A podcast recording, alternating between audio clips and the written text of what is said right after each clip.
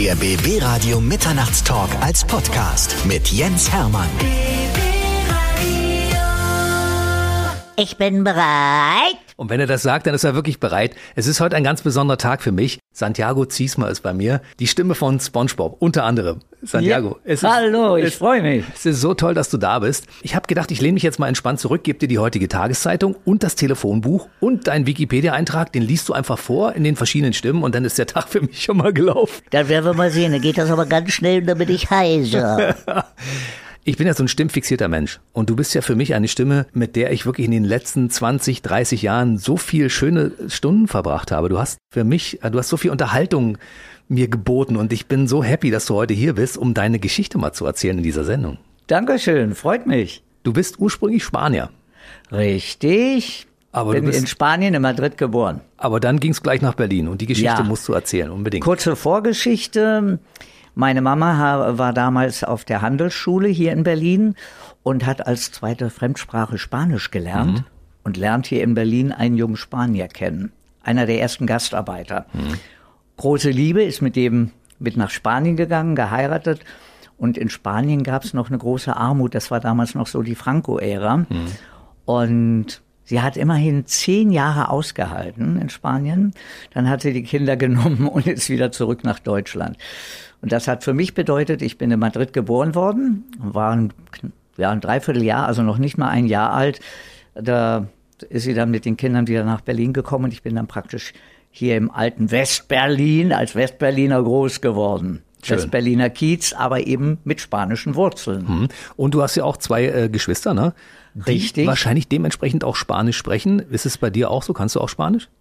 Wie gesagt, ich war ein Dreivierteljahr alt und bei der Mami war es halt so, sie hat diese Sp äh, Zeit in Spanien hinter sich gelassen, also es okay. wurde dann bei uns nicht mehr Spanisch gesprochen. Gut, ich dachte. Aber wie gesagt, meine ältere Schwester, die mhm. zehn Jahre älter war, die ist in Spanien ja noch zur Schule gegangen. Mhm, die deswegen. ist praktisch zweisprachig groß geworden und die hat Spanisch wie Deutsch gesprochen. Krass. Und du warst bei ihr regelmäßig im Urlaub, denn die hat ein Ferienhaus, ne? Richtig, na ja, klar. Das kann ja nicht schaden, eine spanische Schwester zu haben, ne? Das ist gut. Ja, das war super. Also der Urlaub war immer gesichert. Aber du bist, wie gesagt, in Berlin aufgewachsen. Das heißt, wir sind quasi Landsmänner, weil ich bin ja auch Berliner, ne? Ich bin ja. Ostberliner, du bist äh, Westberliner. Ja, aber Berliner. Aber Berliner. Und, und wir sind ja wieder ein Berlin. Genau. Und man hört jetzt sofort, wenn jetzt der Berliner da ist, dass man, ja, der Berliner hat den Berliner Dialekt. Was, die, die ganz schnell, den kann man zwar wegstecken, aber bei Bedarf kann man den auch rausholen, wa? Du kannst als Schauspieler den sofort ausstellen, ne? Ich kann das ja nicht. Also wenn Leute da sind wie Mario Barth zum Beispiel, die sehr Berlinern oder äh, Axel Schulz oder so, dann bin ich nur am Berliner und ich kann es nicht kontrollieren. Du kannst es abstellen wahrscheinlich. Man rutscht ganz schnell rein. Aber ich merke das bei mir privat auch. Es ist einfach was anderes auf der Bühne oder vor dem Mikrofon oder vor der Kamera. Da switcht man praktisch um, als ob man einen Schalter umstellt. Über diese schöne Stimme müssen wir reden. Diese Stimme, die so außergewöhnlich ist, so toll ist, die so vielen Cartoons die Stimme verliehen hat, so vielen Hollywood-Stars die Stimme verliehen hat, SpongeBob die Stimme verliehen hat. Es ist unglaublich. Und als wir telefoniert haben, hast du gesagt, ich wurde ja damals schon im sehr zarten Alter auf den Straßen Berlins entdeckt. Und die Geschichte erzähle ich dir, wenn ich komme. Ja, also das war so, ich war elf Jahre alt und ging hier in Berlin noch zur Grundschule. Und da kam eines Tages ein Fernsehregisseur, in die Schule, der suchte ein Kind für eine Hauptrolle für ein Fernsehspiel.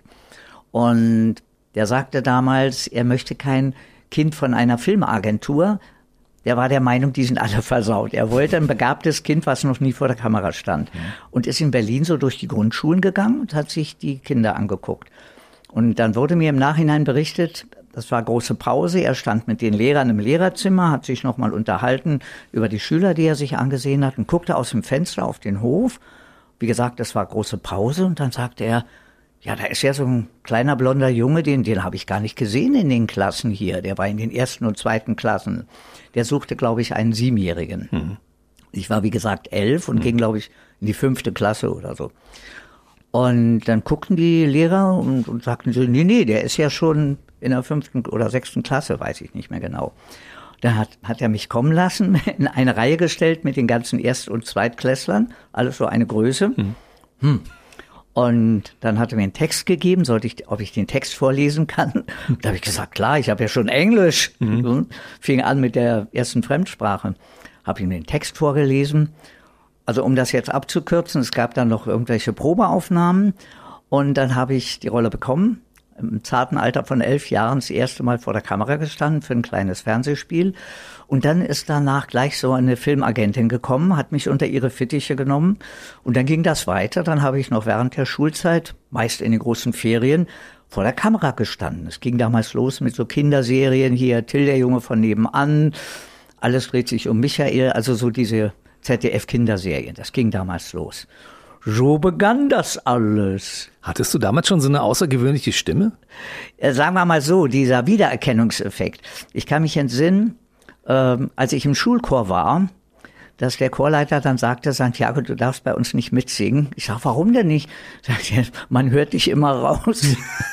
ja, ich habe genau dasselbe gesungen wie die anderen auch, aber man hat mich rausgehört. Und wenn du dann falsch gesungen hast, dann hat man es gehört, ne? Ich habe ja gar nicht falsch gesungen. Ich habe die gleichen Töne, äh, derselben Töne gesungen wie die anderen auch, aber man hat mich rausgehört. Also ich war kein, kein Chorsänger. Über die besondere Stimme reden wir nachher nochmal im Detail. Aber hattest du irgendwelche Ambitionen, damals Schauspieler zu werden? Überhaupt nicht. Auch in der Schule nicht irgendwie? Nee, und in der Familie äh, hatte keiner was damit zu tun. So, so gesehen war ich eigentlich das Black Sheep of the Family. also war für alle neu. Und äh, für meine Mutter war das damals erstmal auch, das war erstmal so ein bisschen suspekt. Aber dann hat sie gemerkt, das macht mir Freude und ich habe ja auch ein bisschen Geld dafür bekommen. Mhm. Und dann hat sie so gesagt, solange der Junge Spaß dran hat und es ihm Freude macht, kann er das machen in den Ferien. Und dann haben wir, glaube ich, auch in der Schule, das war damals in der Berger Straße die Karl-Orff-Schule, die schon sehr musisch orientiert war. Und dann haben wir ein, ein Verkehrsmusical in der Aula aufgeführt, ein sogenanntes Traffical. Und da habe ich mitgespielt und da habe ich auch so ein bisschen die Liebe zur Musik und zum Schauspiel kennengelernt. Das waren so meine ersten Begegnungen auch damit. Und habe das dann fortgesetzt. Ich habe dann nach der, nach Grundschule hier die mittlere Reife gemacht. Und zwar war das hier die Otto von Göricke Schule in Charlottenburg, war eine der ersten Mittelstufen, die einen musischen Zweig hatten. Mhm. Sonst gab es ja immer sprachenwissenschaftlich, also mit Französisch als zweiter Fremdsprache oder eben naturwissenschaftlich oder mathematisch, eben mit Mathematik als, als äh, Förderkurs. Und das war eine der ersten Oberstufen, die eben musischen Zweig hatten. Äh, und da hatten wir dann eben auch Musik, Kunst und diese ganzen Fächer. Und das war damals neu und war, war für mich aber eben der interessante Weg. Wie haben denn deine Mitschüler reagiert? Waren die jetzt neidisch auf dich, weil du auf einmal der große Star warst und auch noch Geld nebenbei verdient hast? Ach, in der Schule so die Kumpels, die Freunde, die, die fanden das eigentlich ganz toll und waren neugierig. Den musste ich immer erzählen. Erzähl mal, erzähl mhm. mal. Aber ich war damals auch in der Kirche und da hatten wir einen Pfarrer, der uns Kinder betreut hat und vorbereitet hat auf die, wie heißt das, Heilige Kommunion oder mhm. was das war. Und der hat mich gemobbt. Der oh. gute Mann von der Kirche. Der, wenn ich kam, dann fing der immer an, ach, da kommt der Filmfritze und so. Frechheit. Und das fand ich gar nicht gut. Und bin dann auch ganz konsequent mit 18 Uhr, was das war, aus der Kirche ausgetreten. also die Erfahrung hat mir gereicht. Ansonsten hat dich aber keiner mehr gemobbt seitdem, ne? Nein. Weil alle dich mögen, das ist einfach so. Ja, ich glaube, ich habe auch das Glück mit den Figuren, gerade jetzt diese Figur vom SpongeBob. Wir haben jetzt, wie ich immer sage, die Generation Internet, YouTube, Facebook und, und, und. Das heißt, die jungen Leute erkennen mich auf der Straße auch, ohne dass ich den Mund aufmache. Und ich habe eigentlich nur positive Erfahrungen überhaupt keine negativen. Leute freuen sich alle und oh ja, und dann hier ein Selfie oder eine Sprachnachricht. Aber es sind immer positive Begegnungen. Also Toi, toi, toi, Gott sei Dank. Ja, das geht auch so weiter. Ich möchte mal kurz einwerfen, dass du als, sagen wir mal, über 60-Jähriger einen aktiven TikTok-Kanal hast mit einigen hunderttausend Menschen, die dir da folgen, 350 oder so. Es ist unglaublich. Unfassbar. Einen YouTube-Kanal besitzt mit vielen, vielen interessanten Folgen, die jeder sich angucken sollte und muss. Da ist viel unterwegs. Absolut. Dazu gibt es Instagram und Facebook. Richtig, richtig. Ja, weißt du, es gibt ja Leute, die sagen mit 50, ich bin raus bei der Nummer. Du gar nicht. Du sagst, gib mir mehr davon. Ne? Aber ich muss ehrlicherweise auch dazu sagen, äh, der einzige Kanal Social Media, den ich selber auch betreue, das ist hier äh, Facebook, meine mhm. Facebook-Seite. Bei den anderen Kanälen äh, habe ich mir Hilfe geholt, weil die Zeit habe ich gar nicht, mich da um alles ja, zu kümmern. Und das kann einer alleine auch eigentlich gar nicht. Es sei denn, ich mache das hauptberuflich oder habe keinen anderen Job nebenbei. Mhm. Und warum dieser Mann keine Zeit hat, das wird er gleich noch im Laufe der nächsten halben oh Stunde ausführlich erzählen, weil er ist überall unterwegs. Aber ich springe mal zurück in der Zeit. Schulzeit war vorbei. Du hast einen Beruf gelernt, du bist Friseur eigentlich, ne? Die Friseurlehre war nur ähm, eine Teilstrecke. Warum? Ich wollte damals Maskenbildner werden. Ach, so kam das. Aber gar nicht mal am Theater, sondern was mich fasziniert hat, waren im Film und im Fernsehen, wenn so Masken waren, so nach einem Unfall oder so, ähm, oder so Monstermasken Mhm. oder so mit Blut oder verwunden oder so. Das hat mich fasziniert und das ist ja auch eine kreative Sache, ne? wenn man das macht. Und das wollte ich machen. Heute, wie ich weiß, gibt es in jeder großen Stadt hier bei uns in Deutschland eine Maskenbildnerschule, Mhm. hier in Berlin ja auch. Äh, die gab's früher nicht, sondern da war der Berufsweg drei Jahre Friseurlehre bis zur Gesellenprüfung und dann nochmal zwei oder drei Jahre am Theater bis zur Maskenbildner Abschlussprüfung. So bin ich dazu gekommen, dass ich eine Friseurlehre gemacht habe, wirklich komplett bis zur Gesellenprüfung und hatte auch schon einen weiteren Vertrag in Westberlin an der Berliner Volksbühne. Und ein Vierteljahr bevor ich fertig war mit der Friseurlehre, bekam der Chefmaskenbildner vom Theater einen Schlaganfall. Und dann kam ein neuer, der hat seine ganze Crew mitgebracht hat und damit war ich raus. Er hat gesagt, er hat mit mir keinen Vertrag. Und damit war die weitere Ausbildung äh, ins Wasser gefallen. Und dann hatte ich mich parallel dazu bei den Berliner Kammerspielen, Kinder- und Jugendtheater äh, in Moabit in Westberlin beworben und die haben mich sofort mit Kusshand genommen für ihre Kinderstücke. Und da habe ich dann 14 Jahre lang alles gespielt, was gut und teuer war. Also die ganze Jugendliteratur. Tom Sawyer, ähm, Huckleberry Finn, ähm, der kleine Muck, Märchen und, und diese ganzen Geschichten. Habe das 14 Jahre dann gemacht an den Berliner Kammerspielen, Kinder- und Jugendtheater. Und wie ging es dann weiter? Naja, dann kamen andere, ähm, andere Anfragen auch hier zum Beispiel vom Hansa-Theater, auch in Moabit, Berliner Volkstheater, gibt es heute auch leider nicht mehr. Ähm, und dann kamen auch so die ersten Anfragen für Tourneen und Gastspiele. Ich bin dann sehr, sehr viel unterwegs gewesen. Und irgendwann hat sich dann herauskristallisiert, dass ich hier in Berlin, wir sind ja hier das, das Synchronnest, die Synchronhauptstadt, da ist parallel dazu entstanden hier, dass ich immer mehr Synchronaufgaben übernommen habe und, und in Synchronserien gesprochen habe. Und das ist dann eigentlich so zum ersten Standbein geworden. Ab und zu auch Arbeiten vor der Kamera. Unter anderem 1975, glaube ich, oder 76, den jungen Mozart. Das war krass. Und das war ein toller Film, der hat Ja. hier einen Bundesfilmpreis bekommen. Bei den Filmfestspielen in Berlin, da war ich der 20-jährige Mozart. Das war ganz irre. Ich musste mir ein Dreivierteljahr vorher die Haare richtig lang wachsen lassen, weil die mit meinen eigenen Haaren diesen Zopf gemacht hatten. Also es war eine tolle, tolle Erfahrung auch. Und dann kamen später noch so Sachen, ja, so kleine Gastrollen in den Berliner Serien hier, Drei Damen vom Grill, Havelkaiser, alles Mögliche. Hier Praxis Bülowbogen, wo ich dann überall mal reingeschaut habe und eine Gastrolle hatte. Und dann, was war hier? Äh, Dann haben wir fürs ZDF gedreht damals hier Rivalen der Rennbahn. Da war ich der Stallbursche Ludger.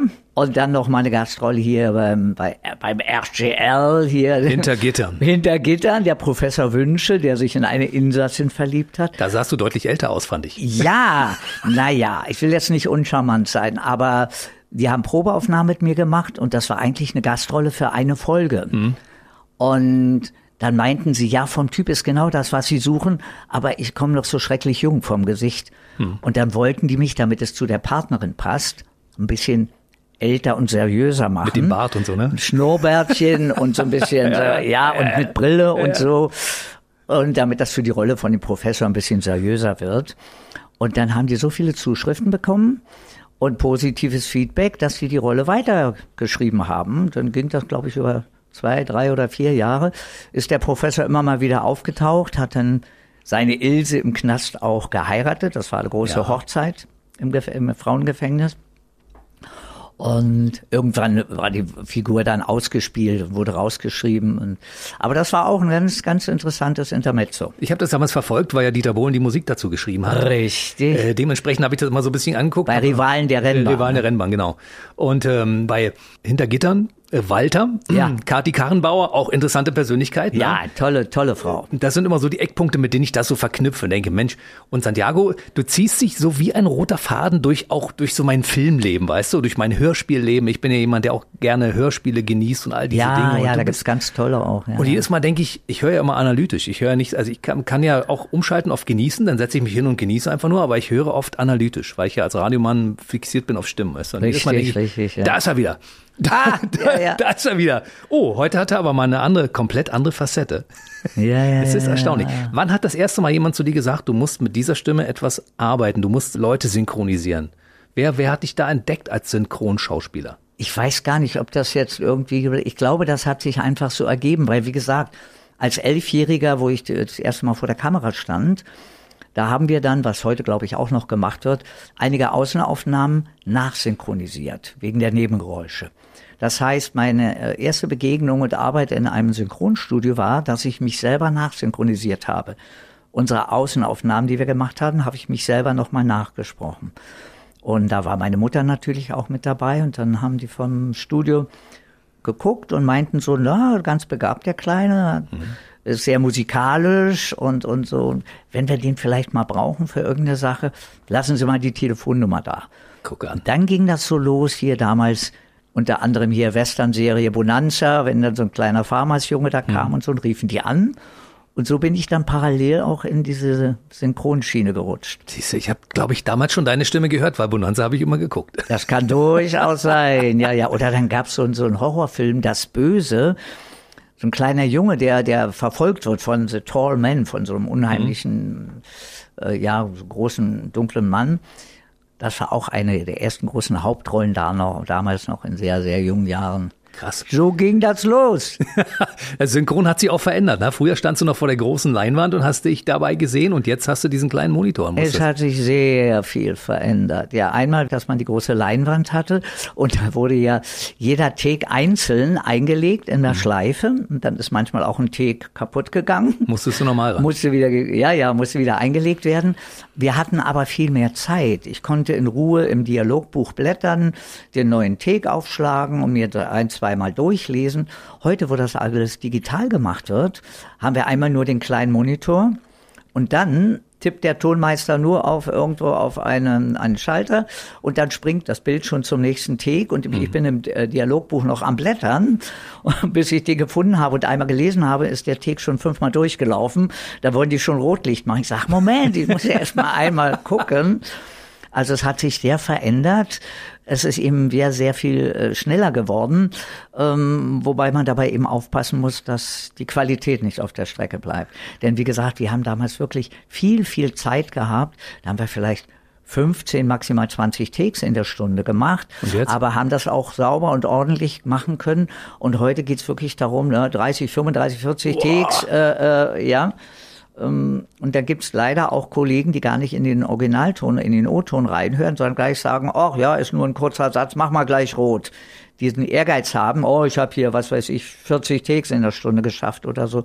Was schade ist und was auch verkehrt ist, weil es geht natürlich immer auf Kosten der Qualität. Ne? Ganz wichtig ist immer erstmal ins Original reinhören, was der da oben macht. Das machst du natürlich auf jeden Fall, weil du bist absoluter Vollprofi und du bist auch jemand, der sehr filigran arbeitet, das wissen wir. Ja, na, vor allen Dingen, ähm, ich habe die Ehrfurcht, ich möchte ja, ähm, ich muss nicht unbedingt was eigenes machen, ich möchte ja das, was der Kollege da oben oder auch die Figur da oben im Original macht, möglichst eins zu eins übernehmen und nur ins Deutsche übersetzen. Ja, und, und das ist eigentlich die Hauptaufgabe beim Synchron, dass wir das möglichst originalgetreu nur in die deutsche Sprache übersetzen. Weißt du, Santiago, das wissen ja ganz wenig Menschen, welchen Luxus wir hier in Deutschland genießen, dass diese ganzen äh, Hollywood-Filme und alle Filme, die und Serien alle hier Nirgendwo synchronisiert auf der Welt Gibt es das in der Ja, Form? wir, ne? wir sind, äh, wir sind verwöhnt. Ja, ja. Ich weiß das selber hier in in Spanien im Urlaub zum Beispiel, wenn ich da den Fernseher angemacht habe und dann liefen irgendwelche Serien. Das ist, bei uns würde man sagen, so Overlay, ne? Da musst du mitlesen, ne? Genau. Ja, oder die, oder die haben eine Männer- und eine Frauenstimme, die immer den Text auf Spanisch drüber sprechen, aber überhaupt nicht lippensynchron, was wir machen, ne? Lip Sync, also die Labiale bedienen und alles. Das macht kein anderes Land auf der Welt.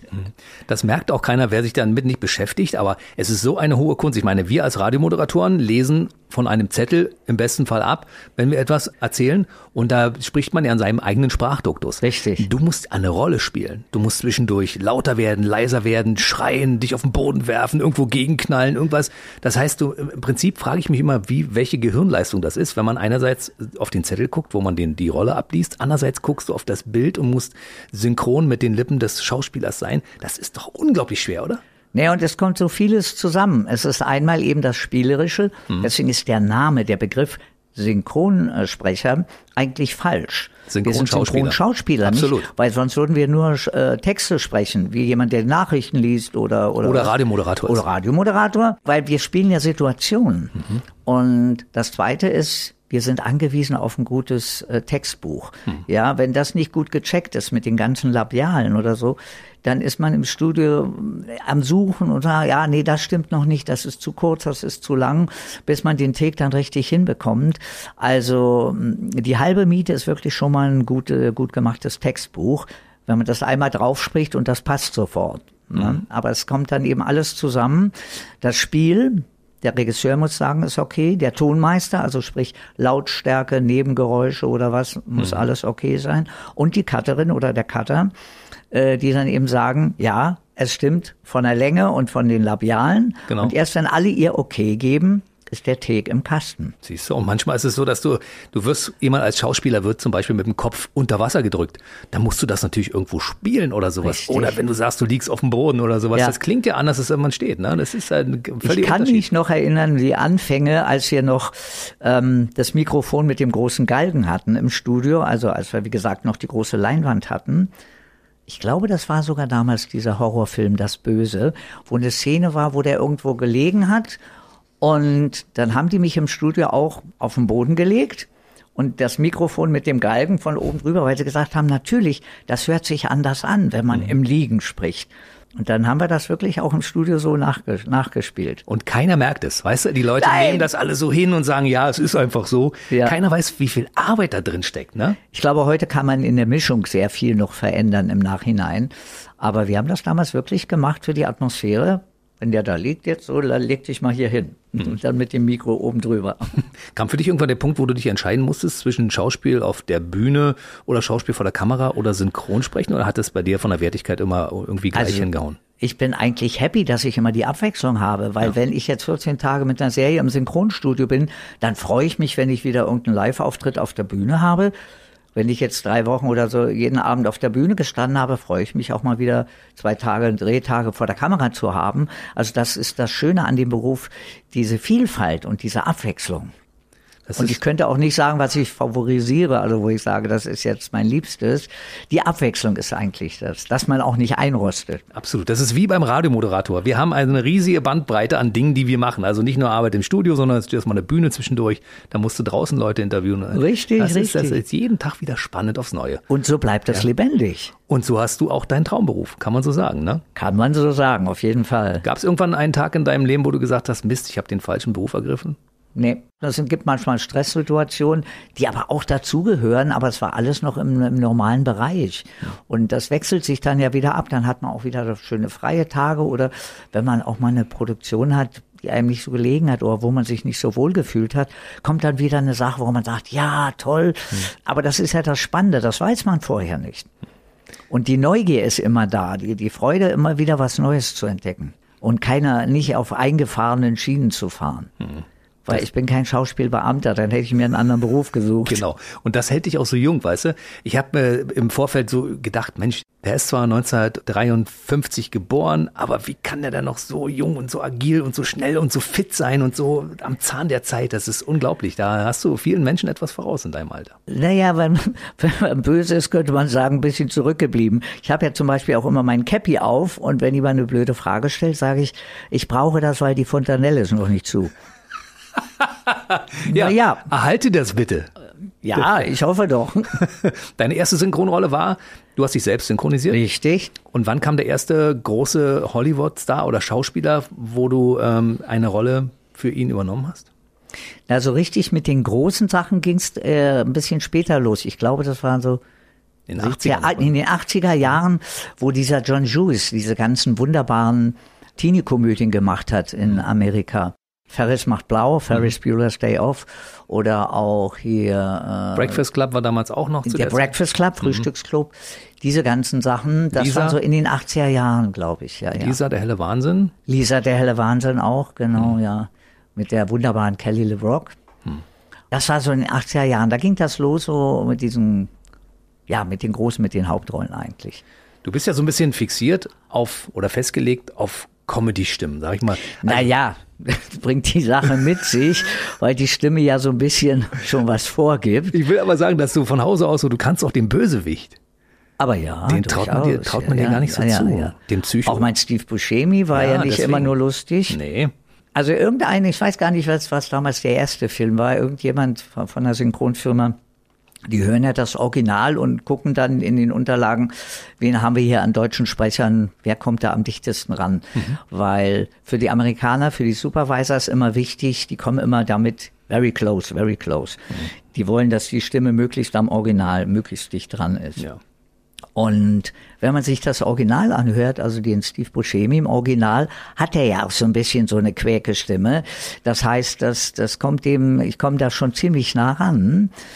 Ich habe aber nichtsdestotrotz auch beim Synchron Regisseure gehabt, die gesagt haben, hier ist der Steve Buscemi, hier spielt er aber äh, so einen Supergangster, einen ganz, ganz bösen oder so. Das kannst du zwar auch spielen, du bist der Schauspieler, aber ich nehme lieber einen anderen Kollegen, der hat das schon, dieses Kalte in der Stimme. Ja, hat mir ein Regisseur gesagt, ich liebe deine Stimme auf dem Steve Buscemi in den Komödien, wenn der lustig ist, aber hier für, diese andere Figur möchte ich, nehme ich mir einen anderen Sprecher. Und das ist ja auch legitim.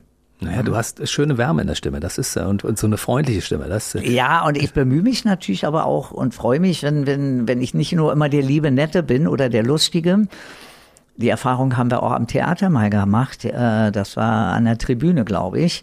Da haben wir ein Stück gespielt, so Tante Marthas letzter Wille, so ein Erbschleicherstück. Da habe ich eine ganz fiese Rolle gespielt. Und der Regisseur hat mich extra so besetzt und hat gesagt, die Leute kennen den Santiago immer als den lieben, netten, fröhlichen, lustigen. Und hier ist er mal ein ganz böser. Und die Leute waren erstmal, äh, wie, wo, wo, so. aber für, für mich war es schön, mal aus diesem Klischee rauszukommen. Ne, das war eine Herausforderung für mich, eben mal die andere Seite auch zu zeigen, die ja jeder Mensch hat. Wir haben alle auch eine böse Seite. kann man sich bei dir überhaupt nicht vorstellen. Doch, doch, doch, die ist nur gut getarnt. Aber wenn, wenn jetzt jemand anfragt und sagt, Mensch, Santiago, mach mal den Bösewicht, dann sagst du, ja, mit Problem. Freuden, mit Freuden, ja, Mit ja. Freuden. Auch so den Psycho?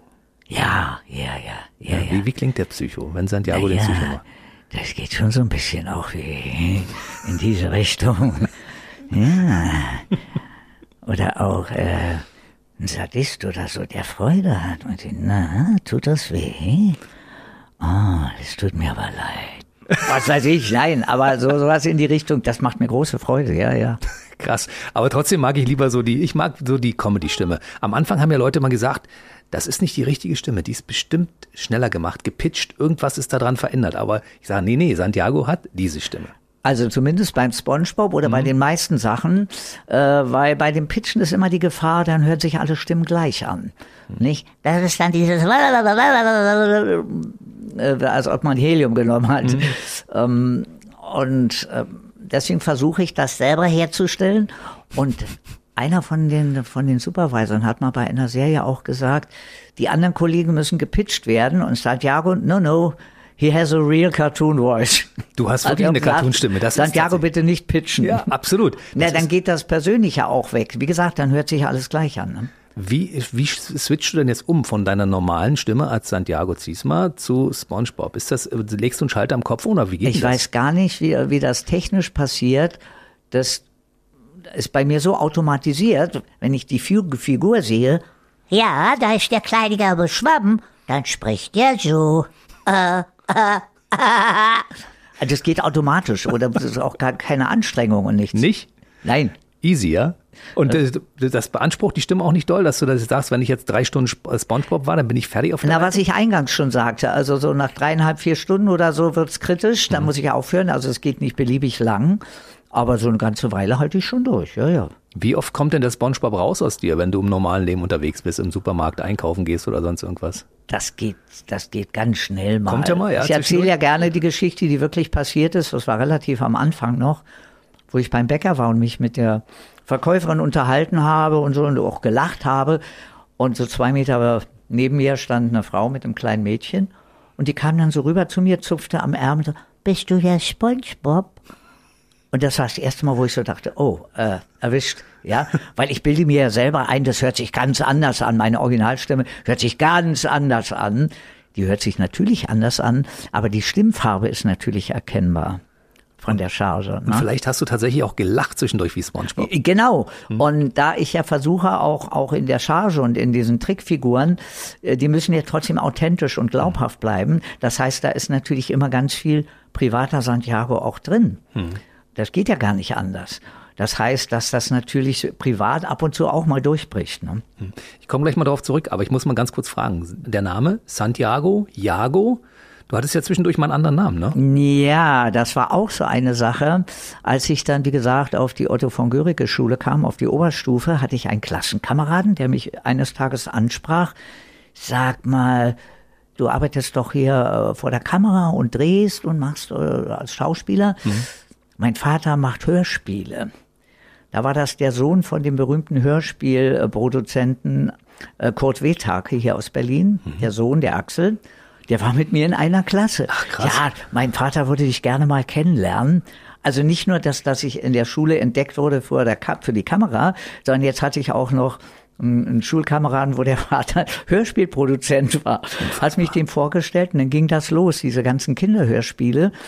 Und da ist es dann auch passiert, dass ich manchmal in einem Hörspiel mehrere Rollen gesprochen habe. Und dann war dann Santiago Ziesmer oder Alex Jago. Und dann meinte der eben auch, äh, Santiago ist ja zu lang, kürz das doch ein in Jago Ziesmer. Aber irgendwann bin ich wieder zurück und habe gesagt, der Name Santiago ist so schön, das wäre schade, wenn man den so ja verkürzt. Das ist toll. Äh, und bin dann wieder zurückgeswitcht auf Santiago und so ist es dann auch geblieben. Aber es gab eine Zeit, wo dann auch stand oder gesagt wurde mit der Stimme von Jago Ziesmer oder Alex Jago. Also das war dann so ein bisschen Pseudonym. Wenn man so einen schönen Vornamen hat wie du, Santiago, ich meine, das, da hat man ein Alleinstellungsmerkmal schon aufgrund des Namens. Weil ja, ich habe auch wenig gemerkt, der ist ja nicht so so geläufig, also Nee. zumindest bei uns in Deutschland. Hier im spanischen oder auch südamerikanischen Raum gibt es den sehr oft. Auch die Stadt hier, Santiago de Compostela, nicht der berühmte Jakobsweg, das kommt ja aus dem Spanischen. Sankt Jakob ist ja der heilige Jakob, Santiago. Und das ist auch, äh, als ich in Spanien geboren wurde, äh, war das der Tag von dem heiligen Sankt Jakob. Das heißt, ich habe an meinem Geburtstag auch Namenstag. So bin ich auch zu dem Namen gekommen.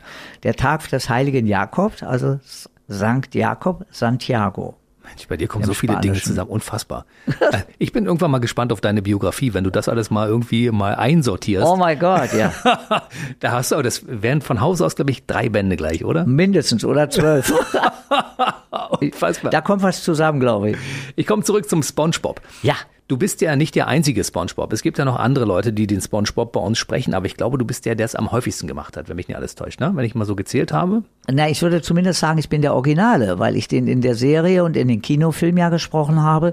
Es gibt hier, äh, was weiß ich, so Computerspiele oder andere Geschichten, wo dann auch äh, groß draufsteht in deutscher Sprache, aber das ist eben nicht original, sondern ich habe damals das Probesprechen gewonnen und habe ihn in, in, der, in der ganzen Serie, die seit über 20 Jahren läuft, immer gesprochen und in den Kinofilmen. Also ich würde schon sagen, ich bin die deutsche Originalstimme von SpongeBob. Kannst Alles die- andere ist dann Cover.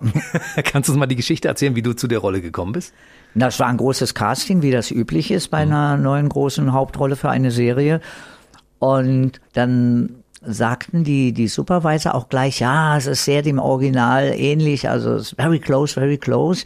Um, und wollten sich auch schon für mich entscheiden. Und dann war die Synchronfirma aber ein bisschen skeptisch, weil damals lief eine andere Serie, alle unter einem Dach, im Original Family Urkel. Matters, wo ich den Nerd, den Nachbarsjungen, den Steve Urkel gesprochen habe. Und der hatte witzigerweise im Original auch diese Quäke. Also es war eine ähnliche Charge.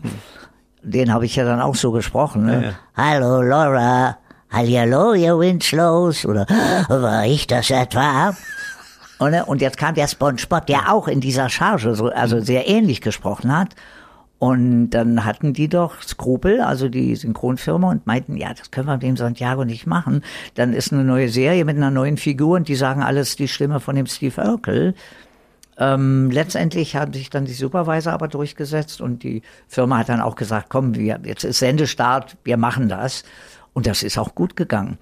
Als die Serie alle unter einem Dach irgendwann noch mal wiederholt wurde, haben die Leute dann gesagt, der hat ja die Stimme vom SpongeBob. Also dann hat sich die ganze Geschichte umgedreht. Ne? Ist unfassbar. Hast du damals damit gerechnet, als sie dir das angeboten haben, dass das so ein Erfolg wird mit diesem Schwammkopf? Überhaupt nicht. Im Gegenteil, ich weiß, ich bin irgendwie nach Hause gekommen und was war, was hast du gesprochen? Ja, ich sag, war Probesprechen. Ja, was war denn das? Da habe ich gesagt, ich glaube, so, so ein Käse. naja, wir Das haben. sieht ja so aus, ne? Ja, dieses quadratisch gelbe mit Mhm. den Löchern und dann war ja auch da eine Ananas unter Wasser. Also bis ich über den Namen dann gestolpert bin. Sponge aus dem Englischen, Mhm. das ist natürlich der Schwamm, so ein Unterwasserschwamm. Aber ich, ich konnte damit am Anfang auch nicht viel anfangen. Und wenn mir damals jemand gesagt hätte, das machst du in 20 Jahren noch, hätte ich dem Vogel gezeigt, glaube ich. Nichtsdestotrotz sind wir dann ganz schnell zu Potte gekommen und es hat viel, viel Spaß gemacht. Und vor allem, als das anfing, haben wir ja noch gemeinsam vor Mikrofon im Studio gestanden. Das ist ja heute gar nicht mehr die Praxis. Lange vor Corona sind die Synchronfirmen schon dazu übergegangen, dass jeder Kollege einzeln auf einem Band aufgenommen wird. Das erleichtert die Nacharbeit nachher in der Mischung.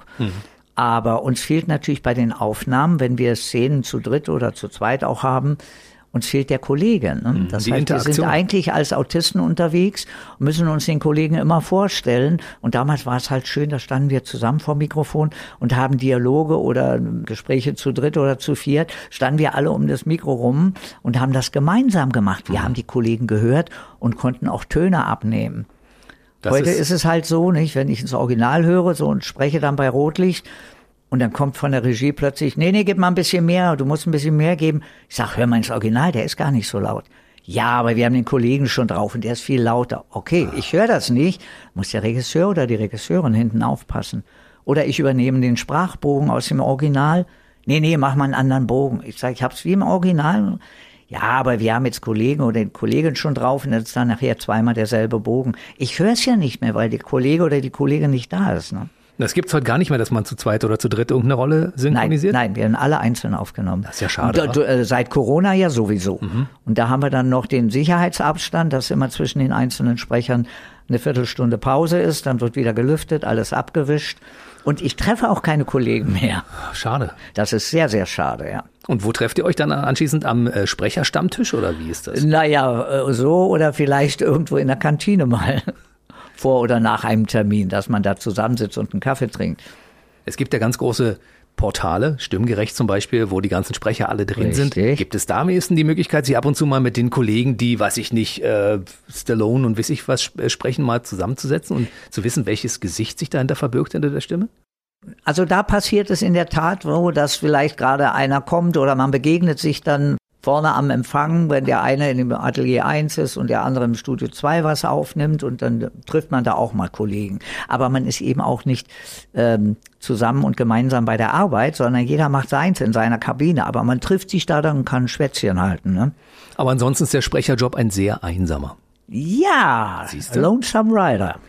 Deshalb kommst du ab und zu mal in so ein Format wie dieses, wo ein interessierter Moderator Fragen stellt und man hat die Interaktion zwischen zwei Menschen. Genau, und man kann sich wunderbar unterhalten. Siehst du? Äh, dann kam irgendwann die Winnie Pooh Stimme noch dazu. Stimmt, die kam relativ früh, weil das mache ich ja auch schon sehr, sehr lange. Hier bei, bei der Serie Winnie Pooh und bei den Kinofilmen das Ferkelchen Piglet. Das war am Anfang gar nicht so einfach, weil das ja relativ hoch ist. Und das wird mit den Jahren auch nicht einfacher. Der, die Serie, da kommen aber jetzt in den letzten Jahren keine neuen Sachen mehr dazu. Das heißt, was da läuft, sind alles Wiederholungen und alte Sachen, die wir schon eingesprochen Schade. haben. Es gab noch mal einen Kinofilm hier, da sind die Figuren noch mal alle aufgetaucht. Christopher Robin, glaube ich. Das war, glaube ich, der letzte große Kinofilm, wo ich noch mal das Ferkelchen Piglet gesprochen habe. Aber, Aber du das hat kannst mich es. über viele Jahrzehnte begleitet auch. Du kannst es jederzeit wieder rauslassen, das Fett. Ja, das Ferkel ist noch da. aber Puber, der Wald ist so dunkel und dann kommen die Haferlumps, du liebe Güte. Das ist alles noch da. Äh, du, ich habe das sofort habe ich Bilder dazu. Das kann doch nicht wahr sein. Unfassbar. Und ich, ich meine, die Stimmen sind alle, äh, diese Comedy-Stimmen sind alle relativ dicht beieinander. Das heißt, du musst immer im Kopf umschalten und sagen, ja, jetzt bin ich aber der und die und das. Ja, ja, oder hier, wie gesagt, der, der kleine Pfefferkuchenmann in den Schreckfilmen, ne? Stimmt, du hast so alles, du hast Der alle hat auch so hoch gesprochen. Du hast in allen Schreckfilmen mitgespielt, also quasi. Na, also immer wenn der kleine Immer Pfefferkuchenmann Pfefferkuchenmann kam, der Gingerbread Man, Gingy. Gingy, ja, ja. Ja, haha, Kult. Weißt du, jetzt erstaunlich ist ja, ich habe ja zwei Bonuskinder und die sind 14 und 19. Die Ah. spielen natürlich diverse Computerspiele und die haben auch diverse Anime-Filme. Und immer wieder ist Santiago Ziesma in meinem Zimmer zu hören, weißt du? Ich weiß heute gar nicht mehr, wird auch dann angesprochen, ich habe ja gar nicht alle Sachen immer noch auf dem Schirm. Und das hat nichts mit Überheblichkeit zu tun, sondern wir arbeiten ja viel, mit, gerade beim Synchron, mit dem Kurzzeitgedächtnis. Ja, das heißt, ich muss mir etwas schnell merken für den Moment und dann schmeiße ich es wieder weg. Das heißt, viele Sachen, wenn es keine großen Rollen waren, und das ist dann vielleicht zwei, drei Jahre her und jemand sagt, Mensch, was ich, ja, kann sein, äh, weiß ich nicht mehr. Ich vergesse das dann auch. Ich schmeiß das ja wieder weg, weil die Festplatte, äh, die würde sonst überlaufen. Ne?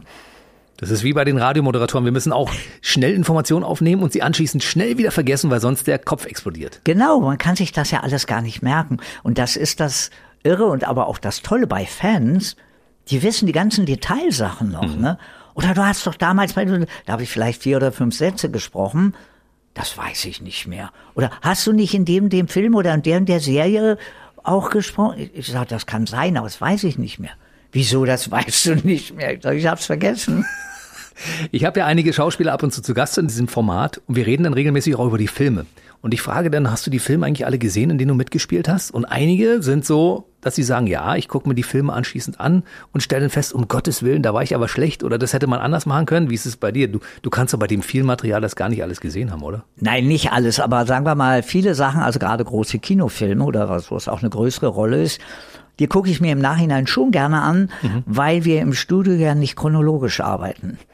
Und ich sehe ja nur die Szenen, wo meine Figur auch vorkommt. Das heißt, manchmal sind ja entscheidende Szenen in einer Geschichte, die ich gar nicht mitbekomme, weil meine Figur da nicht bei ist. Und das nachher im Kontext, im, im Gesamten sich den Film anzugucken und auch in der richtigen Chronologie, das ist manchmal schon ganz interessant. Aber ich sitze jetzt nicht da und kritisiere mich und sage, oh, das hättest du aber anders oder besser machen können oder so, sondern ich sitze dann einfach da und freue mich als Zuschauer und will mir den Film angucken. Und guckst du manchmal auch die alten Sachen an von früher, in denen du als Schauspieler mitgewirkt hast? Äh, selten, aber das passiert schon mal. Manchmal, wenn auch Freunde da sind oder was oder so und ich habe die Kassette zu Hause oder so, was machen wir? Ach komm, lass uns mal, wir gucken uns mal die Kassette an oder den Film. Das macht schon Spaß, aber nur nicht ständig. Na, bei dem Material, es, es würde auch nicht gehen. Du müsstest ja, bräu- bräuchtest Wochen oder Monate, um das alles zu gucken. Das wäre too much, ja, ja. Also wenn man sich deinen Wikipedia-Eintrag anguckt und äh, nur versucht, all das zu verinnerlichen, was da drin steht, sagt man, das kann nicht wahr sein. Das reicht ja normalerweise auch für zwei Leben. Ne? das kommt mit der Zeit zusammen und, und, und summiert sich. Mit elf Jahren angefangen. Ne? Das heißt, ich bin jetzt, na, Kurz über unter. mhm. auf jeden Fall mache ich das über 50 Jahre. Du bist ja offiziell Rentner, ich muss es an der Stelle mal Ja, sagen. Weil man das gerne. überhaupt nicht, weil man kann es überhaupt nicht glauben, wa? Du bist so ein agiler, jung gebliebener Typ. Du bist offiziell Rentner. Wie ist das, wenn du jetzt dich damit konfrontiert siehst? Ich bin ja eigentlich Rentner. Eigentlich hätte ich ja Zeit für einen Haufen Zeug, was man so macht als Rentner normalerweise. Aber Rentner haben ja niemals Zeit, ne? Ja, das ist das Verrückte, weil ich habe mir das früher auch anders vorgestellt. Ich habe gesagt, ich kann dann viel verreisen und das machen und das machen und so. Äh, Die Freiheiten hätte ich heute ja auch, aber ähm, ich bin einfach noch viel zu viel zu sehr drin im Berufsleben und wie gesagt, solange die Nachfrage da ist und ich es gesundheitlich kann und das macht mir Freude, äh, ja, aber es wird also auf jeden Fall nicht weniger. Wie viele Tage pro Woche bist du in Aktion? Fünf, sechs Tage auf jeden Fall. Ja? ja. ja. Also ein freier Tag ist schon eine Seltenheit. Und das ist dann meistens der Sonntag, so der heilige Sonntag, ja? Ja, wobei viele Produktionen, zum Beispiel Hörspielproduktionen oder für andere Sachen, die kommen dann extra nach Berlin und kommen am Wochenende, weil die sagen, von Montag bis Freitag bist du im Synchronstudio. Wir machen die Hörspielaufnahmen Sonnabend und Sonntag. oder andere Aufnahmen, ja. Also die Wochenenden sind dann mitunter auch ganz schnell weg. Ich weiß ja, wie schwierig das war, dass wir beide einen Termin gefunden haben, wo Richtig. es gepasst hat. Weil da rennst du morgens ins Synchronstudio, dann kommst du zu mir zum Interview, dann gehst du abends noch irgendwo anders eine Produktion einsprechen. Das ist so ein normaler Tagesablauf bei dir. Ja, ja. Und nun habe ich im Moment ja keine ähm, Theaterproduktion, weil das kann ja auch passieren, dass ich Mhm. abends Vorstellung habe oder neben den Studioterminen jetzt Proben habe für eine, für eine Theatersache. Ich habe ja in einigen Stücken hier am Schlossparktheater beim Dieter Hallervorden gespielt. Mhm. Und konnte das immer gut kombinieren mit den Studioterminen und den Probenterminen, beziehungsweise abends, wenn Vorstellung war. Ne? Und jetzt, wie sieht's Also aus? das geht schon. Gibt's eine aktuelle Produktion, wo du angefragt bist demnächst? Nein, es gibt nichts Aktuelles, aber das kann sich ja ganz schnell wieder ändern. Ja, bitte. Und wir haben wieder in Planung mit dem Kollegen Claudio Maniscalco, wir machen so eine italienische Dinnershow, La Ah, da- Familia. Mit diesen drei Gängen, ne? Geht in drei Gänge Ja, Mhm. ja. Pasta-Menü. Das konnten wir ja die letzten Jahre dank Corona auch nicht machen. Und wir wollen da sehen, ob wir das wieder äh, beleben können und wieder aufleben lassen können. Eventuell ab Herbst. Also mal sehen, ich werde das dann natürlich auch öffentlich machen, wenn wir wieder La Familia spielen dürfen. Das und vor gut. allen Dingen auch die Verbindung Schauspiel mit Gesang, weil wir ja mit Live-Musikern singen auch. Über Gesang müssen wir natürlich noch reden, weil du bist Ja. ja ein musikalischer Typ. Du warst ja früher, hast du erzählt, im Schulchor, ne? Richtig. So ging das ja damals los. Und du hast ja während deiner Schauspielausbildung auch Gesang mitgehabt, ne? Und du hast Richtig. auch einen Abschluss darauf. Ja, also aber ich habe keine spezielle Gesangsausbildung. Also ich bin kein Beruf, Berufssänger, ich bin ein Schauspieler, der singt. Hm, und trotzdem hast du Charterfolge. Ja, und drei goldene zu Hause hängen. Hängen die bei dir an der Wand? Die hängen, nein, die habe Was? ich irgendwo, nein, nein, das sind so Riesendinger Ja, mit, dem- klar. mit dem Rahmen. Natürlich. Äh, dank Spongebob. Ne? Drei Alben, die in die Charts gegangen sind, weil ihr habt nämlich Coverversionen gemacht von großen Hits von Shakira zum Beispiel. Ja, da hat sich irgendwann die Firma Sony Music aus München gemeldet und meinten, ja, das ist so eine erfolgreiche Serie und da sind ja auch Lieder, also Songs in den einzelnen Folgen, wo ich singe und man könnte doch mal probieren, so Coverversionen von den Hits aus den Charts zu machen. War ja keine blöde Idee, weil ganz viele von den tollen Stars, die sind ja bei Sony Music unter Vertrag. Das heißt, wenn sie dann Tantiemen zahlen müssen, bleibt das Geld im Haus, von der linken in die rechte Tasche.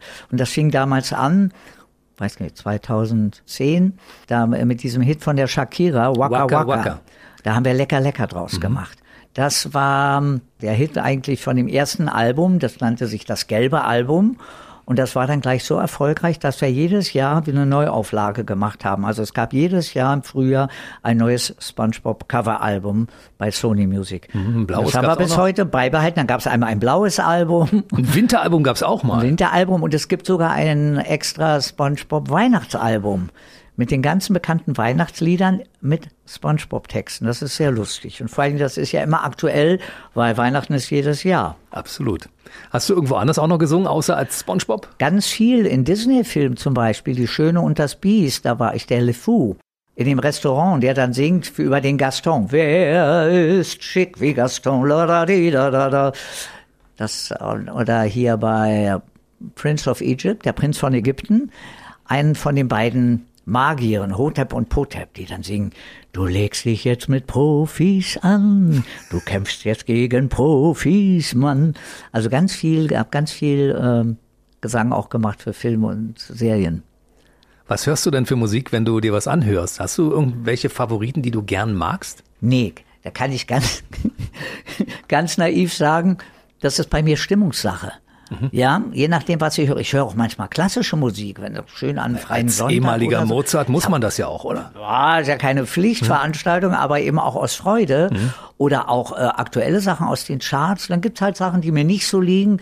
Also Rap ist für mich jetzt nicht unbedingt Musik, obwohl das, äh, ähm, ja, wie gesagt, es ist nicht meins. Obwohl es da sicher ganz tolle Künstler oder Künstlerinnen auch gibt. Aber das ist jetzt nicht so meins. Aber ansonsten auch Schlager oder was. Querbeet. Äh, ja, und ich glaube, es, es geht gar nicht darum, welches Sujet das ist, also welche Musikrichtung. Es gibt gute und es gibt schlechte Musik. Und egal ob Klassik oder Schlager oder was auch immer, es gibt gute und es gibt schlechte. Und alles, was gut gemacht ist, da habe ich auch Freude dran, je nach Stimmung, wie gesagt. Es gibt ja bei dir bei YouTube ähm, einen Artikel, den ich gesehen habe. Du hast dir den Rapper angeschaut, der als Sponge Boss bekannt ist. Ja. Ne? Und hast quasi mal gehört, wie, wie der das macht, Und äh, die Texte sind hart an der Grenze, aber rein technisch ist es schon sehr ordentlich, was der abliefert. Ich glaube, das habe ich in meinem Kommentar auch gesagt, mhm. dass ich das respektiere und auch die Qualität anerkenne. Es ist halt nicht mein Geschmack. Mhm. Ja, aber das hat ja damit nichts zu tun. Es gibt genug Leute, die das mögen. Der ist ja sehr erfolgreich. Also hat er ja seine Berechtigung. Es ist jetzt nicht meins, aber es ist auf jeden Fall, war das gut gemacht. Habt ihr eigentlich Kontakt gehabt danach? Hat Nein. er sich mal bei dir gemeldet? Nein, hat sich nicht gemeldet. Der Sack. Hätte er mal ja, machen können, ne? Natürlich. Also ich finde schon, wenn man so eine gute Kritik bekommt von niemandem, äh, dessen Rolle man so fast schlüpft, ne, dann sollte Und ich habe auch keine Berührungsängste. Also wäre auch vielleicht interessant gewesen, sich mal auszutauschen. Vielleicht kommt er irgendwann mal vorbei, weißt du? Alles ist möglich. Im Nachhinein ist das ja möglich, wenn jetzt, wo wir darüber geredet haben und er vielleicht diesen Podcast hört und sagt, ach ja, stimmt ja, da war ja was. Maybe. Wir werden sehen. Das ist eigentlich, ist, ist SpongeBob deine bekannteste und prominenteste Stimme? Also aktuelle auf jeden Fall. Und dann über den Zeitraum, weil wir das ja über 20 Jahre machen. Ich glaube, das ist wirklich die Nummer eins, ja, ja. Es sind viele andere Sachen ja auch gewesen, aber die sind dann äh, irgendwann auch in Vergessenheit geraten. Oder, oder, oder eine Kinorolle, das ist dann mal ein Film. Und wenn der jetzt nicht wiederholt wird, das sind so Klassiker eben wie meinetwegen Ferris macht blau oder so. Das erste Mal äh, und einzige Mal, wo ich den Matthew Broderick gesprochen habe. Ne? Mhm. Das haben viele auch noch in Erinnerung, aber der läuft ja nur auch nicht jede Woche irgendwo. Also das Aktuelle ist wirklich der kleine gelbe Schwamm, weil der auch ständig läuft. Ne? Hast du von deinen Hollywood-Größen schon mal jemanden getroffen, den du... Leider den du, noch nicht. Noch Und gar den Steve Buscemi habe ich einmal knapp verpasst, weil der war hier in Berlin zu einer Berlinale. Und genau an den Tagen, an dem Wochenende war ich nicht in Berlin. So ein Ärger, wa? Das ist natürlich sehr schade. Aber du sprichst ja auch gut Englisch, insofern hättest du mit ihm auch tatsächlich gut sprechen Ja, können. also so über banale Sachen, Wetter und so hätten wir uns unterhalten können. das Erstaunliche dabei ist ja, der hätte sich gewundert, wie er klingt auf einmal in Deutsch, weißt du? Ja, weißt ja. Du, ich kann mir das vorstellen, dass das für auch so einen Hollywood-Star total cool ist. Natürlich, mal plötzlich sagen, was habe ich da für eine Stimme? Ja. Und es gibt ja durchaus Kollegen hier, Synchronkollegen, die ähm, ihren Star, also ihren Originalschauspieler getroffen haben. Mhm und die dann, die, die sich ausgetauscht haben und die auch durchaus positive Erfahrungen gemacht haben, wo die dann sagt, Mensch, toll, mir gefällt meine Stimme im Deutschen, ja. Also, aber das habe ich leider nicht erlebt. Siehst noch nicht. SpongeBob hat sich bei dir noch nicht gemeldet, hat gesagt, Mensch, ich bin nur froh, Nein, dass du mich Nein, das ist so gemein. Der meldet sich nicht. Was ist denn das für eine Frechheit? Ja. Hast du eigentlich irgendwann als jemand, der sein Geld mit Wort verdient, irgendwann auch mal den Punkt erreicht, wo du sagst, heute möchte ich gar nicht mehr reden? Nö, Gott sei Dank nicht. Nö einfach den Mund aufmachen und dafür Geld bekommen, ist doch eine schöne Sache. Ich habe bei dir gesehen bei YouTube, du hast ähm, irgendwann einen Beitrag gepostet, wo die äh, bekannten Synchronstimmen, die man in Deutschland bekommen kann, Anrufbeantworter besprechen. Richtig. Und da warst du auch mit dabei. Da ist auch ein Take von dir mit bei, wo du den Anrufbeantworter besprochen hast als SpongeBob. Die Anfragen kommen häufiger, ja, ja, ja, ja. Für die Mailbox hier, ne? Also auch auf dem Handy, ne? Hm. Hallo, hier ist der Anschluss. Das ist leider nicht zu sprechen. Bitte eine Nachricht hinterlassen nach dem Piepton. Dankeschön. Irgendwie so. Das Erstaunliche bei dir ist, finde ich, SpongeBob ist ja eine Comedy-Figur. Das ist ja. der gelbe Schwamm. Ja. Aber du bist der personifizierte SpongeBob, weil das ist das Gesicht, was die Leute dazu haben. Ne? Deshalb, die sprechen dich ja als SpongeBob an. Wie, wie ist das für dich? Naja, da ich halt ähm, hier bei Social Media so präsent bin, mit Fotos, mit Videos und allem. Also das kann man gar nicht mehr trennen. Wobei, da gibt's auch eine schöne Geschichte. Wir haben bei einem Kindergartenfest, war ich eingeladen und sollte so eine Kindergeschichte vorlesen. Mhm. Und dann war auch eine Dame mit einem kleinen Mädchen und hat dann gesagt, guck mal, da drüben an dem Tisch, der da die Geschichte liest, das ist der SpongeBob. Die Kleine guckte, mhm. und wann kommt der SpongeBob? Nein, nee, das ist der, das ist der, der, der, der, der ja, aber wann kommt der SpongeBob? Die, da sitzt ein alter Mann und liest da irgendeine Geschichte und der ist, der ist nicht gelb und nicht quadratisch. Die kriegt er das nicht zusammen. Was heißt hier die, die Stimme von? Ne? Mhm. Also das ist auch nicht immer so einfach. Für die kleinen Menschen, aber für die, die da ein bisschen größer die Größe, sind. Deswegen sage ich ja das, wo ich dann auch angesprochen und erkannt werde auf der Straße die sind ja dann schon ältere und größere junge Menschen. Mhm. Und im da Taxi, funktioniert das. Im Taxi zum Beispiel kann ich mir das auch gut vorstellen oder weiß ich nicht, wo man auf engstem Raum ist. Was ja auch passiert ist, ich unterhalte mich mit dem Taxifahrer und der guckt immer in den Rückspiegel. Ne? Und dann, irgendwann kommt dann die Frage, kann es sein, dass ich Ihre Stimme schon mal gehört habe? Ne? Ja, ja, ja, vielleicht. Hm. Sagen viele dann, kannst du mal bitte sprechen wie SpongeBob? Ja, also bei den Kiddies, bei den jungen Leuten passiert das ganz schnell. Oder wenn wir dann sagen, mit dem Handy heute, früher hat man ein Autogramm gegeben, heute wird dann ein Selfie gemacht und dann kommt ganz schnell natürlich, können wir noch eine Sprachaufnahme machen? Nur einmal die Stimme bitte. Oder nur einmal die Lache bitte. Hm. und das reicht dann meistens. So eine berühmte Comedy-Stimme. Ja. Bist du manchmal ein bisschen traurig, dass du nicht so die, weiß ich nicht, Westernhelden oder sowas gespielt hast? Ach Quatsch, ach Nee? Quatsch. Weil du bist Nein. mit dieser Stimme auch schon festgelegt auf bestimmte, auf, auf witzige kleine Figuren, auf kleine Menschen, auf irgendwas. Ja, auf schräge, ausgefallene Auf- Figuren. Genau, das wollte ich sagen, genau. Das war aber von Anfang an so, einfach ja auch schon von meiner Optik, von meiner Statur. Also es wäre für mich ganz schwer gewesen, auch bei einem Stadttheater irgendwo zu sagen, äh, ich bin, werde da festes Ensemblemitglied und man kann mich ja nicht in jedem Stück besetzen. Ähm, Ich wäre zum Beispiel auch keine Besetzung für Romeo und Julia, für einen Romeo. Da gibt es aber zigtausend andere junge Kollegen, die den Romeo spielen können. Also das ist dann gar nicht mein Part. Und die schrägen, ausgefallenen, teilweise auch Nebenrollen, die sind ja manchmal auch viel interessanter. Und da habe ich dann auch nicht so viel Konkurrenz. Also deswegen, ich habe immer gut zu tun gehabt. Mhm, auch bei den vielen Serien, die du gesprochen hast, zum Beispiel. Ja, oder eben auch am Theater, dass ich dann eben nicht zehn Jahre an einem Theater, abgesehen jetzt mal von dem Berliner Kammerspielen im Jugendtheater, weil die natürlich immer Stücke für mich hatten. Aber ansonsten habe ich viele Tourneen und Gastspiele gemacht, wo ich extra für eine Rolle besetzt wurde. Für ein Gastspiel oder für Sommerspiele oder so. Ne? Hast du mal irgendwann gezählt, wie viel das waren? Das muss ja unglaublich sein, ne? da kommt ein bisschen was zusammen. Wie gesagt, seit den Anfängen, die erste Kinderrolle ist erstmal vor der Kamera 1964. Das ist lange her. Das ist wirklich. Und das, die- das erste Mal auf der Bühne im Theater 1970, 71, 72, so in dem Dreh. Das ist halt lange her. Ne? Also da kommt im Laufe der Jahre was zusammen. 50 Jahre Karriere. Ja, und ich habe ja eben, wie gesagt, auch immer gut zu tun gehabt. Ja, deswegen. Also keine großen Durststrecken zwischendrin, äh, was ja ganz oft passiert, wenn man freiberuflich arbeitet. Ähm, viele Eltern sagen zu ihren Kindern auch heutzutage, Mensch, Schauspieler und so, das ist so eine unsichere Sache und so, such dir lieber einen soliden Beruf. Und das war damals bei mir ja auch. Die Mami war froh, dass ich diese maskenbildende Ausbildung machen wollte, weil sie meinte, egal wie das mit der Schauspielerei nachher geht, du hast immer was gelernt, du hast immer einen erlernten Beruf. Ne? Wobei ich der, hier den, den Schauspielerberuf, ich habe dann ja auch noch drei Jahre eine richtige Schauspielausbildung gemacht.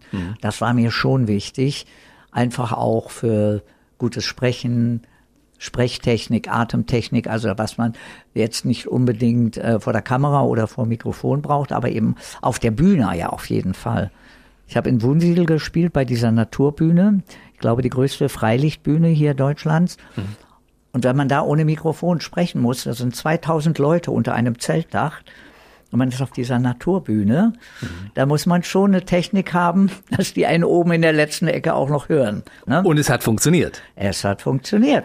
Weißt du, und einen Abschluss als Schauspieler zu haben, ist ja für das eigene Ego auch nicht das Schlechteste. Ja, es hat ja hinterher niemand mehr danach gefragt, aber ich kann sagen immer zu Hause, ich habe es in der Schublade. Genau. Für mich selber. Ich habe hab den Abschluss. Ne? Hast du aufgehoben? Liegt noch da? Den müsste ich irgendwo noch haben. Ja, ja, ja, ja. Auch, wie gesagt, den, die, die Gesellenprüfung, den Abschluss als Friseur.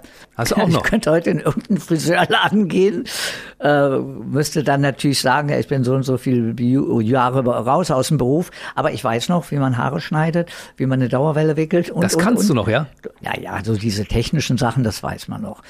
Die, die Hand, die Fertigkeit ist weg. Also man müsste sich da wieder einfuchsen, ne? Aber das Technische, wie es geht, das weiß ich noch. Ja, ja. Du hast mir gerade gesagt, du hast deine goldenen Schallplatten nicht an der Wand zu hängen. Nein. Hast du dann da deine Filmpreise zu hängen oder sowas? Also du hast ja so viel Synchronpreise und sowas bekommen für bestimmte Dinge, ne? Ja, Synchronpreis habe ich einmal, haben wir einmal, glaube ich, auch für die SpongeBob-Serie bekommen. Aber da habe ich nicht ich als einzelner Sprecher, Mhm. Obwohl ich die Hauptrolle hier spreche, aber die Serie SpongeBob Mhm. hat den Preis bekommen. Und einmal haben wir auch mit für einen Film hier den Synchronpreis bekommen als bester Film. Das war hier mit meinem Steve Buscemi, The Death of Stalin wo er den Khrushchev gespielt hat. Da haben die ihn so zurecht gemacht, damit er so aussieht wie der, wie der äh, Khrushchev. Da habe ich den erst gar nicht erkannt, aber es war der Steve Buscemi und es hat großen Spaß gemacht, den den da auch wieder zu sprechen. Ja, Hast du nicht einen Film sogar mal auch im Ausland synchronisiert? ja ich war in St. Petersburg. St. Petersburg, genau, da war's. ein Film von dem bekannten russischen Regisseur, der hat immer hier Gelder von, von äh, Putin zur Verfügung bekommen als Renommee für Russland im Ausland und hat überall Preise bekommen. Und der hat eine Faustverfilmung gemacht und hat die Originaltexte von Goethe genommen und hatte dann Schauspieler, deutsche Österreicher, aber auch russische oder auch polnische. Und die haben diese deutschen Texte gesprochen. Das hört sich teilweise furchtbar an. Und in solchen Großaufnahmen, das heißt, das musste nachsynchronisiert werden. Und da haben die mich geholt und da war ich eine Woche, acht Tage lang in St. Petersburg und habe da mit einem Übersetzer, äh, mit diesem russischen Regisseur, da synchronisiert, seinen russischen Film. Und der hat hinterher auch Preise bekommen, ich glaube, ähm, weiß nicht, in Venedig einen Filmpreis bekommen, die russische Adaption von Faust. Also es scheint dir ja mit den Preisen offensichtlich nicht so wichtig zu sein. Ansonsten würdest du das ja mehr zelebrieren. Ja, Ne? aber was? Aber du hast schon ein paar bekommen in den letzten So 50 ein bisschen Jahren. schon, ja, ja, ja, ja. Aber wie gesagt, war jetzt nie das Ziel meiner Arbeit. Aber du bist halt ein bescheidener Typ. Das ist, das äh, zeichnet dich ja auch aus. Ne? Naja, es- sagen wir mal so, es ist mir nicht so wichtig. Die Arbeit ist wichtig. Ja. Wir müssen Freude machen und wir müssen ein tolles Ergebnis geben. Und ich freue mich auch mal, wenn ich mit tollen Kollegen zusammenarbeiten kann. Das kann ich mir gut Es vorstellen. gibt auch immer die Geschichte, dass viele Schauspieler lieber mit schlechten Kollegen arbeiten, um dann rauszustechen. Und bei mir ist es eigentlich umgekehrt. Ich möchte immer tolle Kollegen haben, wo ich sage, die ziehen mich ja mit. Ja, also äh, jeder auf seine Weise. Du bist eine der besten deutschen Synchronstimmen und äh, in der Champions League mit, mit einigen anderen deutschen Synchronsprechern, die ich auch sehr gerne mag und äh, mir vielleicht in nächster Zeit auch mal einladen werde. Dankeschön. Da freue ich mich sehr drauf und ich freue mich auch, dass du mal eine Stunde Zeit hattest, um mit uns hier so ausgiebig zu sprechen. Aber wir haben noch einen kleinen Augenblick Zeit. Ich möchte gerne noch wissen, was jetzt im restlichen Jahr 2022 noch passiert, was du dir vorgenommen hast, wo wir dich hören können, welche Produktionen demnächst passieren und worauf wir uns freuen können. Also, SpongeBob geht ja weiter und da haben wir inzwischen ja, ja drei Serien. Nicht nur die klassische SpongeBob-Serie, sondern da gibt es diese Ablegerserien. Einmal Camp Coral, wo SpongeBob und Patrick sich kennenlernen als Kinder. Läuft, glaube ich, auch auf dem Nix-Sender. Und dann gibt es jetzt eine neue Ablegerserie, die Patrick Star Show. Das ist also der Rosa Seestern, der jetzt seine eigene Serie hat. Aber das Personal drumherum sind natürlich Die gleichen. die bekannten, die üblichen Verdächtigen. Ne? Das ist das eine. Dann synchronisieren wir wieder hier für die Looney Tunes. Äh, das habe ich ja geerbt von einem Kollegen, der leider viel zu früh verstorben ist. Äh, das Schweinchen Dick, Porky Pig, der immer stottert. Ne? Aber die, aber die, aber die, macht's gut, Leute. Da haben wir neue Folgen eingesprochen. Dann eventuell, wie gesagt, auf der Bühne, dass wir die La Familia Show wieder aufleben lassen hier Das, in Berlin. das wäre schön. Komm ich mal vorbei. Claudio Maniscalco, das wird wahrscheinlich kommen. Essen und Kultur ist eine gute Kombi immer, ne? Ja, ja, ja, ja. Und wahrscheinlich gibt's so das ein oder andere Computerspiel. Ja, wir haben gerade wieder natürlich ein SpongeBob-Computerspiel. Da kommt auch wieder jetzt ein neues raus. Und dann, wir hatten ja für das Frühjahr wieder ein SpongeBob-Album, ein Coveralbum von Sony eingesungen. Waren da auch Anfang des Jahres fertig, Januar, Februar. Und normalerweise wäre das so im Frühjahr zu Ostern rausgekommen. Das ist nicht rausgekommen, sollte dann im Sommer rauskommen. Und jetzt heißt es irgendwie im Herbst oder zu Weihnachten. Also das steht auch noch aus, das aktuelle SpongeBob Coveralbum von Sony Music. Das muss jetzt irgendwann noch kommen. Und dann habe ich in der Serie Mia and Me eine süße Figur, den kleinen Faddel. Das ist so ein kleiner, ja, ein Elf oder so ein- eine ganz süße Fantasiefigur. Und da gibt es einen Kinofilm, der war jetzt auch im Sommer oder im Frühjahr in den Kinos, Mia and Me, der Kinofilm, wo ich auch den Faddel wieder gesprochen habe. Und der ist jetzt aus den Kinos raus, der kommt jetzt irgendwann dann als DVD raus. Wie spricht der denn? Der Vater, naja, das ist auch so ein bisschen, er nimmt sich so ein bisschen wichtig und macht immer was, aber äh, ist ein bisschen tiefer als der Spongebob. Aber äh, ja, das, das funktioniert dann immer alles nicht so. Äh, Moment, Moment, ich mach das nochmal neu, ja? Also sehr selbstbewusst und sehr von sich eingenommen, aber nicht unsympathisch dabei. Also er muss auch liebenswert sein, trotz allem. Siehst du? Und da sind wir jetzt bei, da spannt sich der Bogen, weil ich vorhin gesagt habe, Renten haben niemals Zeit. Äh. Warum der Mann so viel zu tun hat, ist einfach, weil er Hans Dampf in allen Gassen ist. Er ist immer unterwegs. Und ich habe einen kleinen Sprachfehler. Ich kann ganz schwer Nein sagen. Ja, das ist, glaube ich, tolle Projekte sind. Das ist so ein Fehler, den ich übrigens auch habe. Aber es ist ein angenehmer Fehler. Ja, es geht. Obwohl ich weiß von einigen Kollegen, die so altersmäßig in meiner Liga sind, da gibt's schon inzwischen den einen oder anderen, die sagen, ich mache jetzt nichts Neues mehr, ich mache nur noch meine festen Figuren. Oder andere, die auch sagen, auch aus gesundheitlichen Gründen zum Teil, es ist mir zu anstrengend, ich höre auf. Auf der anderen Seite haben wir dann etliche andere Kollegen, hier unsere Dinosaurier, die über 90 sind, die immer noch im Studio stehen und da Freude und Spaß dran haben und gesund sind. Ich sage nur Jürgen Thormann zum Beispiel. Das Ja. ist ja unglaublich. Wie alt ist der? Der ist über 90. Ist er schon, ja, tatsächlich. Ja. Und ganz fit im Kopf noch Ja. und macht noch viel und hat ja auch diese wahnsinnig tolle Stimme mit diesem hohen Wiedererkennungseffekt. Ja, und das ist genauso bei meinem Rainer Schöne, der auch regelmäßig ja. hier vorbeikommt. Der ist kurz über Aber 80. der ist ja noch nicht so Ja. weit, aber äh, immerhin. Also Der hat schon die acht vorne, ne? Und da ja, ja, aber Leute das ja traut man ihm auch nicht zu. Auf keinen Fall. Deshalb, ihr Synchronleute seid jung geblieben und ich freue mich darüber. Guck mal, wir haben auch beide die Treppe genommen- statt den Fahrstuhl. Na Das klar. Da bin ich doch froh drüber und sage, das ist richtig toll, dass du so jung und dynamisch bist. Mach unbedingt weiter so. Ansonsten kann man ja dich verfolgen auf den Kanälen. Wir haben es ja gesagt, wir können es nochmal wiederholen. Also Ja, gibt ja. Es auf TikTok mit 350.000 Followern. Das ist unfassbar. Ja, da gibt's sogar, glaube ich, ein Video, ich weiß nicht, ob das auf TikTok ist. Das haben wir gemacht zusammen mit dem Kollegen Jürgen Kluckert, der ja bei SpongeBob den Mr. Krabs spricht, Ja. der aber auch die Stimme ist von Benjamin Blümchen. Da haben wir uns das ausgedacht. Wir waren hier im Berliner Zoo am Gehege von den Elefanten. Und da hat der liebe Jürgen Kluckert dann als äh, Benjamin Blümchen auf den Elefanten da gesprochen. Und ich war als SpongeBob dabei und war ganz irritiert, dass Mr. Krabs plötzlich Benjamin Blümchen ist. Und da haben wir so ein kurzes Video gehabt und das hat, glaube ich, ich weiß gar nicht wie viel oder über eine Million oder, oder dann auch noch eins. Das haben die jungen Leute so gern gemacht bei TikTok. Irgendwelche Videos mit dem Spruch Zitter nicht. Und dann sind wir auf die Idee gekommen und da habe ich eingesprochen, stell dir vor, ich höre ab morgen auf, SpongeBob zu sprechen. Da zitter nicht. Ich habe ja nur gesagt, stell dir vor.